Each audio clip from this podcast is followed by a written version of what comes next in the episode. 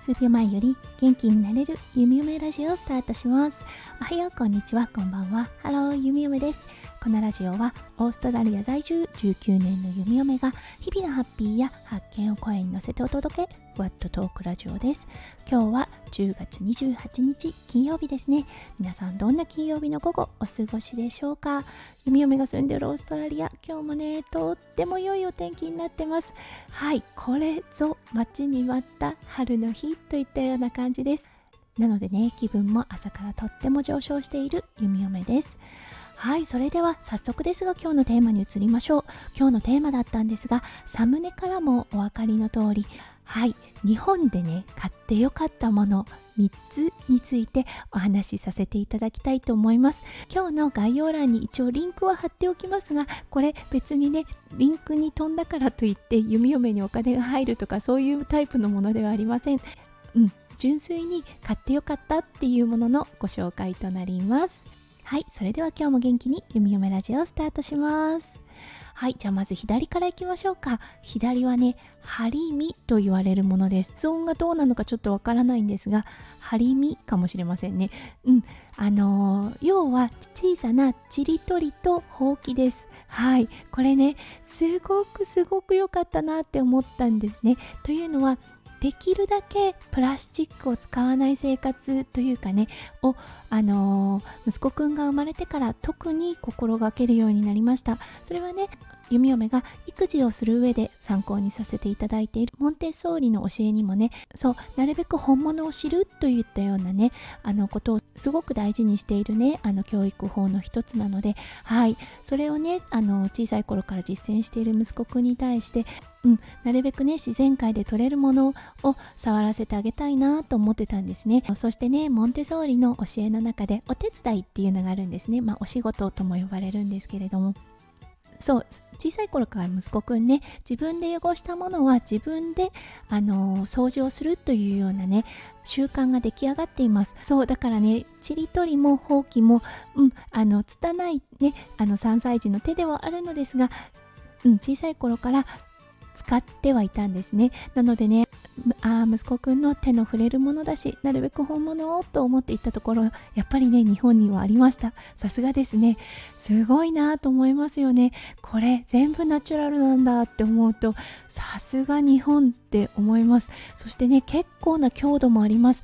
ちりとりの方ねもナチュラルな素材で作られているんですがうん、これもねインターナショナルフライトをあの経てオーストラリアに来ましたよね、うん、だけどね全くあの割れることもなくそしてね息子くんが使っているわけでそこまでねあの優しく丁寧に使っているというわけではないですよね。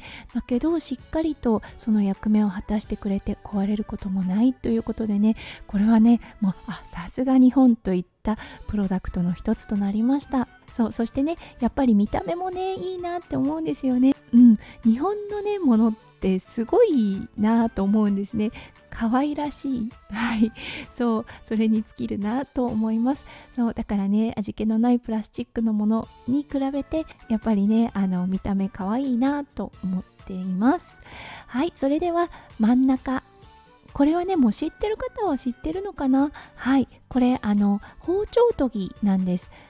貝印の関孫六包丁時包丁シャープナーなんですけれども実は今回日本に帰った時にね関孫六さんの包丁を買ったんです。ただねあのこのシャープナーがすごすぎてまだ包丁をあのパッケージから開けてもいないような状態なんです。もうねオーストラリアで何が一番ねフラストレーションがたまるかっていうとやっぱり包丁が切れないことなんですよね。そうあの切れない包丁に慣れているとはいえやっぱりねずっと日本の包丁欲しいなと思ってたんです。そしてね包丁を探している時に同時に買われているものって出てきますよね。その時に出てきたのがこのプロダクト。はいこれねレビューにも書いてあったんですがなぜ今まで買わなかったなぜ今まで知らなかったんだっていうようなねレビューが結構多く見られたものだったんですね。へえそんなにいいものかなって思って。うちで使っていたあまり切れない包丁を研いでみたところもうびっくりでした。本当に切れるんだなって思ったんですね。皆さんはねもう分かる感覚なのかな？あの包丁がまな板に入っていく感覚っていうのかな？今まではねもう包丁があの鋭くないのでまな板が切れているって感覚全くなかったんですけれどもあそうだったって思い出しました。日本で包丁を使っていた時はそうこのまな板に包丁が入っていく感覚があったよなーって思い出したんですよね。それくらい切れるようになりました。そうあまりにも切れるのでせっかく買ってきた包丁の出番がまだないといったような状態です。これはねもう感動するシャープナーでしたね。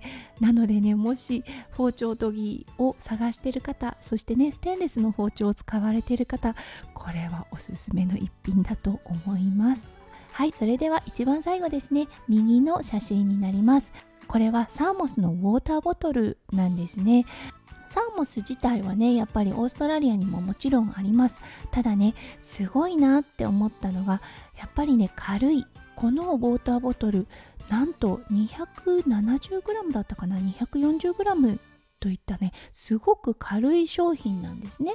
そうそれに加えてねこれ直飲みができるということでねなるべくねストローを卒業させたかったんですよね。口のね発達にもあまり良くないだろうなと思っていましたできれば直飲みで自分でね傾けすぎると水が多く出てしまうというようなね調節をちゃんとね考えた上でお水を飲んでもらいたいなって思ったんですね。うん、その点ねストローはすごく便利です。倒してもこぼれない。これねすごいなと思います。だけどねやっぱり息子くんの成長っていうのを考えた時にね何事も指先で加減をするっていうことがすごくね大事なポイントだと思うんですね。そうだからね小さい頃からなるべくコップ飲みっていうのをさせていました。うん、だけど外に行く時はストローのみが多かったのでああ変えたいなと思ってたんですがオーストラリアにね大人のものはもちろんあるんですけれども子供の直飲みってあんまり売られてないんですよね。そうだからね日本に帰った時に探してみたところやっぱりありました。そしてね軽い使いやすい洗いやすいということでいいことだらけといったようなねものになりました。そしてね名前も入れてくれたっていうことで息子くんにとってはねもうすごくねあのやっぱりねひらがなに触れるっていうことがあまりないのでうんあのー、興味を持ってもらえるっていうことでそう今はね自分の名前を指さして自分の名前を言うようになりました。ああやっぱりこの商品にひらがなで名前を入れてもらってよかったなと思いました。はい。ということで、今日は日本でね、購入して、本当に良かったなと思った3点のね、商品をご紹介させていただきました。